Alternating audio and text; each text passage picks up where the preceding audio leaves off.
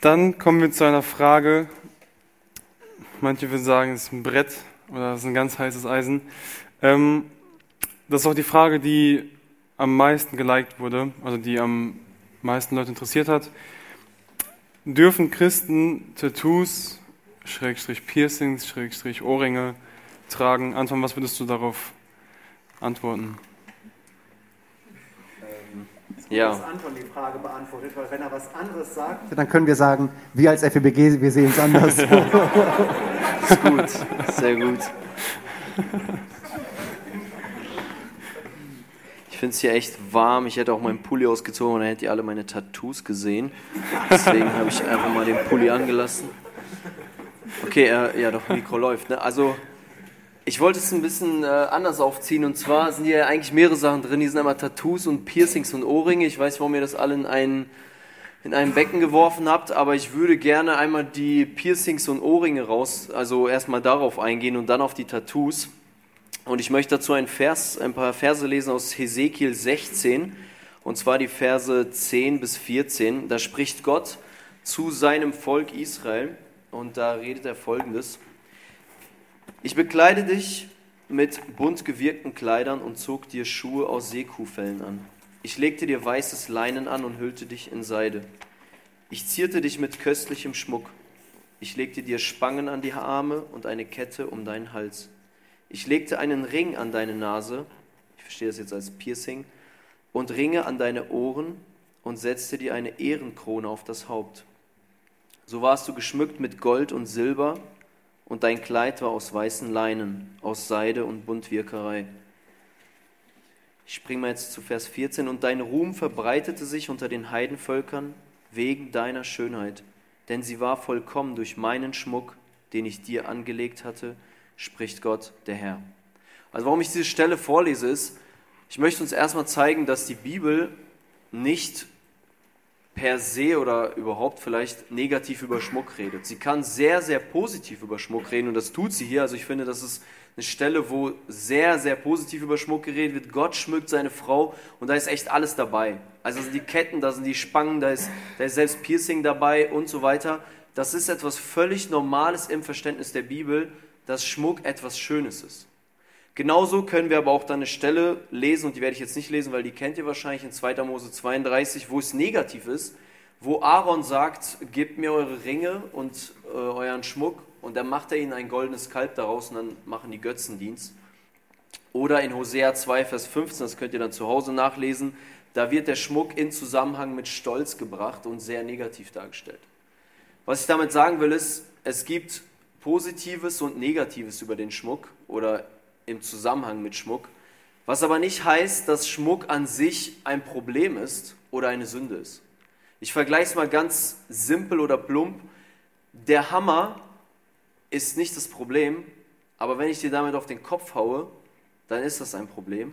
Wenn ich aber damit Nägel in die Wand schlage, um ein Haus zu bauen, dann ist das super. Ja, der Hammer ist nicht das Problem. Und genauso würde ich das bei Schmuck sehen. Schmuck anzulegen ist so wie ich das hier verstehe, absolut keine Sünde. Ähm, trotzdem kriegen wir sehr gute Prinzipien aus der Bibel zum Thema Schmuck. Und da möchte ich einfach mit euch 1. Timotheus aufschlagen, 1. Timotheus 2, Vers 9. Und äh, eine ähnliche Stelle finden wir in 1. Petrus 3, aber ich lese jetzt einfach mal eine von beiden, und zwar 1. Timotheus 2, 9 und 10. Da steht, ebenso will ich auch, dass sich die Frauen in ehrbarem Anstand mit Schamhaftigkeit und Zucht schmücken nicht mit Haarflechten oder Gold oder Perlen oder aufwendiger Kleidung, sondern durch gute Werke, wie es sich für Frauen geziemt, die sich zur Gottesfurcht bekennen. Ich verstehe diese Stelle so, dass hier nicht gesagt wird, hey ihr Frauen, ihr sollt euch nicht schmücken und nicht schön machen. Hier wird nicht gesagt, das wäre falsch und das ist Sünde, sondern hier wird gesagt, dass der, dass der Fokus auf etwas anderem liegen sollte. Hier wird auch, auch hier wird Schmuck und so weiter nicht per se schlecht gemacht, sondern es soll hier der, der Fokus drauf gelegt werden, dass, dass eine Frau, also hier geht es jetzt um die Frau, aber man kann auch dieses Prinzip auf uns Männer anwenden, dass es darum geht, dass wenn, wenn es bei dir als Frau oder als Mann so ist, dass du dich nur durch dein Äußeres auszeichnest, dann ist das ein Armutszeugnis. Wenn alles, was dich auszeichnet oder was dich definiert, deine Hammerkleider sind, dein Style, deine Haare oder was auch immer, dann ist das einfach viel zu wenig und dann hast du den Fokus in deinem Leben auf was ganz Falsches gelegt. Und er möchte hier sagen, dass man viel mehr darauf achten sollte, gottesfürchtig zu sein oder einen Christusähnlichen Charakter zu haben und dass das sein sollte, woran du erkannt wirst. Als Frau, aber auch als Mann. Ja, wir können das auch auf Männer beziehen und sagen, hier die Männer, die, die in die Muckibude gehen, ja, oder die sich coole Klamotten anziehen, das ist ja so ähnlich wie Schmuck. Aber wenn dein Sixpack das Einzige ist, was dich ausmacht, dann bist du ein erbärmlicher Mann. Und wenn es nicht deine Gottesfurcht ist oder deine Beziehung zu Christus, dann fehlt da etwas Gewaltiges. Und ich glaube, dass das diese Stelle ausdrücken möchte. Ausdrücken möchte. Und ähm, so, würde ich, so würde ich das verstehen. Und zu Recht sagt Salomo, und ich provoziere jetzt einfach mal mit dem Vers von Salomo in Sprüche 11, Vers 22, wo er sagt, dass eine Frau ohne Zucht oder ohne Charakter, aber die schön ist, eigentlich das gleiche ist wie, also er vergleicht es, besser so gesagt, sorry, er vergleicht es mit einem Schwein, das einen goldenen Ring durch die Nase hat. Ja, der Ring ist echt top und so. Also es ist, es ist, es ist echt provokant, ja, und, aber das finde ich cool, man, man darf auch mal provozieren, wir sind nicht immer da nur um zu streicheln und, und genau das Gleiche gilt ja auch für Männer, ja, und so, ähm, so würde ich einfach argumentieren und sagen, worauf legst du den Wert in deinem Leben? Worauf achtest du? Und ähm, Schmuck und Aussehen können sehr schnell zu einem Götzen werden, wo wir sagen, hey, dafür lebe ich, darum kreisen sich jeden Tag meine Gedanken, da investiere ich mein gesamtes Geld mit rein, meine ganze Energie, ich mache mir ständig Gedanken, wie die anderen mein Aussehen finden und so weiter. Und dann ist es auf jeden Fall too much. Aber ich würde nicht sagen, dass die Sache an sich das Problem ist. Ja? Also es geht um die Haltung, um die Motive, um das Warum und Wozu. Das ist hier entscheidend. Und ich möchte mit, diesem, mit dieser Frage weitergehen in das Thema Tattoos, das Warum und Wozu. Und ich will es aber trotzdem nicht gleichsetzen mit Schmuck. Aber ähm, ja, gebt mir einmal kurz Zeit, das einmal zu erläutern hier. Ähm, ich kenne jetzt persönlich nur eine Stelle in der Bibel, die man eventuell auf Tattoos äh, beziehen könnte. Und das wäre die Stelle in 3. Mose 19, Vers 28. Ich würde sie auch einmal mit euch lesen. Ich denke, dass es auch eine sehr bekannte Stelle ist. 3. Mose, Kapitel 19, Vers 28. Da steht folgendes: Da sagt Gott zu seinem Volk Israel: Ihr sollt keine Einschnitte an eurem Leib machen für eine abgeschiedene Seele, also für jemanden, der gestorben ist und ihr sollt euch keine Zeichen einätzen oder man kann hier auch sagen tätowieren. Ich bin der Herr.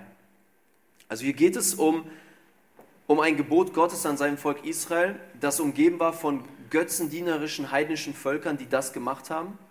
Und die haben das gemacht, wenn ein Mensch gestorben ist, so, so verstehe ich die Stelle, wenn ein Mensch gestorben ist, dann haben sie als Zeichen der Trauer oder des, des Götzenkultes oder was auch immer sich Sachen in die Haut geritzt oder eintätowiert und so weiter. Und das wäre jetzt so eine Stelle, die ganz klar sozusagen vom Tätowieren vielleicht spricht.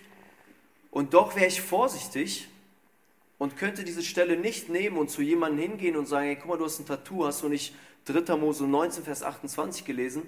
Ich könnte das nicht machen, weil, und da kommen wir zu dem, was Gerd gesagt hatte vorhin, ähm, man muss immer gucken, für wen wurden die Gesetze gegeben und was sind das für Gesetze, in was für einem Kontext. Und wenn du so konsequent bist also wenn du dieses Gebot nimmst aus diesem Vers, dann musst du so konsequent sein und sagen, ja, dann halte ich mich auch an den Sabbat.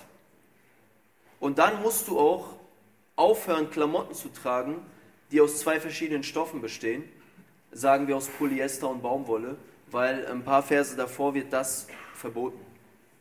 Ja, das heißt, wir wissen zum Beispiel, natürlich wissen wir aus Römer 7, Vers 6, dass wir dem mosaischen Gesetz nicht verpflichtet sind.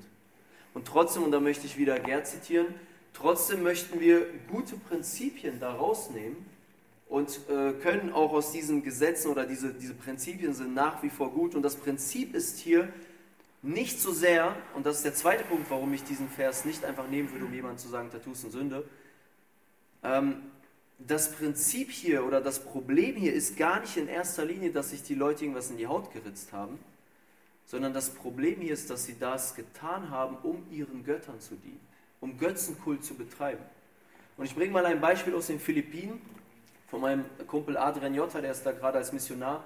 Und er sagt, auf den Philippinen ist das so, dass schwangere Frauen, wenn sie Heißhunger haben, das, worauf sie Heißhunger haben, verbrennen müssen und ihren schwangeren Bauch darüber halten müssen, damit dieser Rauch von dem verbrannten Zeug über den Bauch geht, weil sie sonst die Angst haben, dass ihr Kind nachher so aussieht wie das, worauf sie Heißhunger haben. Okay, klingt crazy vielleicht, ja, also, also schwangere Frauen, ähm, weiß nicht, ob hier welche dabei sind, die haben manchmal Heißhunger auf, auf ein Glas Gurken, saure Gurken. Ja?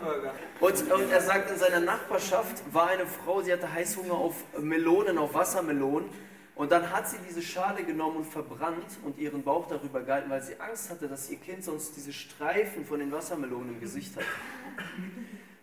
Du kannst jetzt, jetzt einfach mal, ne, du kannst gerne Wassermelonenschalen verbrennen, ja, um einfach mal das Prinzip zu finden. Das ist nicht das Problem. Das Problem ist, dass sie es tut, um ihren Göttern oder ihrem Aberglauben zu dienen. Ja? Und das ist, so verstehe ich auch diesen Vers und deswegen kann ich nicht einfach diesen Vers nehmen und sagen, hey, Tattoos sind Sünde. So easy könnte ich persönlich mir das nicht machen, aber da können gleich meine Brüder auch gerne äh, das anders sagen oder, oder, oder ergänzen oder so. Ähm, genau, aber was ich damit sagen möchte ist, als Christ, ich möchte ja trotzdem noch was zu den Tattoos sagen, weil, äh, ja genau, als Christ läufst du ja nicht durch die Gegend oder dein Leben als Christ zeichnet sich ja nicht dadurch aus, dass du dich an, an Verbote hältst. Ja, es kommt ja nicht darauf an, im Christsein, was darf ich nicht? Okay, daran halte ich mich, super Christ. Ja, es zeichnet mich aus, zum Beispiel, dass ich nie saufen gehe. Wow. Das ist, nicht, das ist doch nicht die Fragestellung oder Einstellung, mit der ich als Christ durchs Leben gehe. Ich gehe doch nicht so durchs Leben, indem ich immer nur gucke, okay, bloß nichts Verbotenes tun, dann bin ich gut. Sondern wir als Christen, wir leben doch zur Ehre Gottes. Und wir stellen uns doch vielmehr die Frage, Hey, was kann ich tun, um meinen Gott zu ehren? Nicht, was ist falsch. Ja, auch. Wir sollen uns auch fragen, was ist Sünde, aber, aber vor allem wollen wir wissen, was, was macht unserem Gott Ehre und was ist weise. Und das sind die Fragen, mit denen wir uns beschäftigen sollten. Ja, 1. Korinther 10, Vers 31, ob ihr nun esst oder trinkt, tut alles zur Ehre Gottes. Ja, oder in Römer 7, Vers 4 lesen wir, dass wir befreit sind vom mosaischen Gesetz, um Frucht zu bringen. Wie kann ich Frucht bringen für meinen Gott? Oder Kolosser 3,23, alles was ihr tut, das tut von Herzen als dem Herrn und nicht den Menschen. Und deswegen wieder die Frage, das Warum und Wozu machst du etwas? Und da kommen wir wieder zu den Tattoos.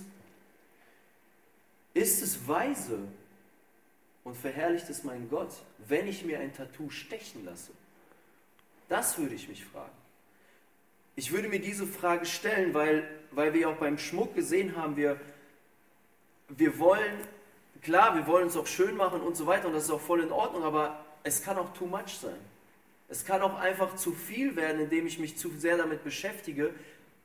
Meiner persönlichen Ansicht nach, das ist jetzt meine persönliche Ansicht, wäre es, wenn ich jetzt mir überlegen würde, wo könnte ich mir jetzt ein Tattoo stechen, wäre das für mich, ich könnte es gewissens, gewissensmäßig nicht machen, weil ich denken würde, boah, das ist zu viel, zu viel über mein Aussehen nachgedacht. Also wenn ich mir jetzt noch überlege, wo, wo packe ich mir jetzt noch Tattoos drauf und keine Ahnung was, zu viel wert. Und wir haben uns ja auch gefragt, ist es weise? Und ich möchte euch einfach drei Sachen, und damit schließe ich drei Sachen nennen, warum ich persönlich es nicht für weise halte, sich ein Tattoo stechen zu lassen. Und das ist, dass wir in einer Welt leben, wo Mode kommt und geht. Ich weiß nicht, ob es dir aufgefallen ist. Ähm, ich, ich trage zum Beispiel hier eine Skinny Jeans. Schon Noel, da ich schon gesehen, wie er da zusammenzuckt. Meine Jugendlichen im, im Jugendzentrum, die sagen mir, Anton, wie kannst du Skinny Jeans tragen? Das ist doch nicht mehr in. Ja, ich kann nicht so schnell nachkaufen und so. Ja, ich, ich habe schon äh, auch andere Probleme im Leben, aber das Ding ist, diese Skinny Jeans, die, die, die geht out. Ja, jetzt musst du die breiten Dinger tragen. Jetzt musst du Relax Fit oder Baggy oder was auch immer tragen. Aber stell dir vor, ich wäre gebunden, immer Skinny zu tragen. Nichts anderes doch bei Tattoos, oder? Das ist etwas, was immer bleibt. Das ist ein Trend. Und ein Tattoo, so wie du es hier stichst, es bleibt. Das wird niemals, du kannst nicht sagen, ja okay, jetzt ist nicht mehr Ende, jetzt ändere ich es, Pech gehabt. Das bleibt da und es wäre naiv zu denken, ja gut, alle Modetrends ändern sich, aber bei Tattoos, das ist ewig. Sorry, also kann ich, kann ich überhaupt nicht verstehen. Und das zweite ist, ob es weise ist, sich ein Tattoo stechen zu lassen. In meinem Fall, ich kann jetzt nur aus meinem Fall reden, ich mache Kinder- und Jugendarbeit und ich arbeite zum Beispiel auch auf dem Espel Camp und ich genieße es. Aber wenn ich mit Tattoos kommen würde, kann ich mir denken, dass meine Kinder oder Teenies oder Jugendliche aus der Gruppe irgendwann zu ihren Eltern gehen und sagen, ich will mir ein Tattoo stechen, weil Anton hat auch ein Tattoo. Und ich weiß, es gibt sehr viele Eltern, die mich dafür, ja, hassen ist übertrieben. Die, die, ich meine jetzt, wenn ich ein Tattoo hätte, ja, ich meine, ich habe ich hab zum Beispiel ein Mädchen gehabt, die hat sich eine, die hat sich die gleiche Uhr gekauft wie ich nach dem Camp. Ich wusste das nicht, ich hatte einfach so eine Casio-Uhr, die hat sich das gekauft ich fand das übelst cool, ja. Die, die kauft die gleiche Uhr wie ich. Wenn ich mit Tattoos komme, ich sage nicht, dass sich alle Kinder danach tätowieren lassen, aber, aber dieses, dieses Vorbild sein, ja. Und ich möchte die Kids prägen und ich will, ich will keinen Stress in den Familien verursachen und deswegen sage ich, ich kann nicht mit Tattoos rumlaufen. Ich könnte das nicht machen. Und mein letzter Punkt, äh, letzter Punkt dieser Frage ist es weise. Was ist, wenn ich eines Tages oder du den Ruf verspüre, unter Muslimen zu arbeiten. Unter Muslimen, die den Koran sehr ernst nehmen. Diese Muslime würden mir wahrscheinlich nicht zuhören, wenn ich mit Tattoos kommen würde, weil Tattoos in ihren Augen eine Sünde sind. Dann würde ich mir den Weg zu ihnen verbauen, nur weil ich so einen coolen Sticker auf meinem Körper haben wollte. Und ich habe einen Freund, der wollte bei der Polizei arbeiten hier in Deutschland. Und der hat auf seinem Unterarm ganz fett Only God Can Judge Me. Ein sehr cooles Tattoo mit einem Kreuz drauf. Sieht wirklich cool aus, muss ich ganz ehrlich sagen. Der hat aufgrund dieses Tattoos, konnte er dort nicht anfangen. Ich weiß nicht, ob es heute noch so ist. Ja, das war jetzt vor ein paar Jahren. Keine Ahnung, ob die Polizei es mittlerweile geändert hat, weil denen einfach Leute fehlen. Aber haben es geändert. Okay, aber ich wollte euch einfach sagen, es ist, es ist nicht immer clever, ja, und nicht immer fragen, okay, ist es falsch und Sünde? Ja, es kann eine Sünde sein, ganz, ganz, ganz Klar, wenn es zum Götzendienst und so weiter wird und du dich zu viel mit deinem Aussehen beschäftigst, aber stell dir die Frage, was verherrlicht mein Gott am meisten und was ist weise?